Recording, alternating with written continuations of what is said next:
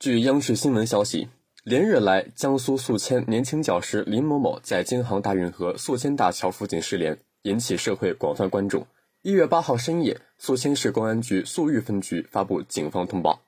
二零二一十二月二十七日八时许，宿豫警方接到报警，宿豫区林某恒在京杭运河宿迁大桥处失联。经调查，当日凌晨三时许，林某恒翻越大桥北侧护栏坠河。连日来，警方组织各方力量，全力以赴开展搜寻救援工作。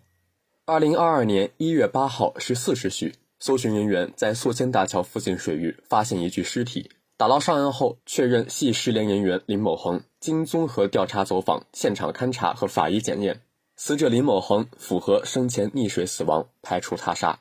感谢收听《羊城晚报·广东头条》，我是主播张世杰。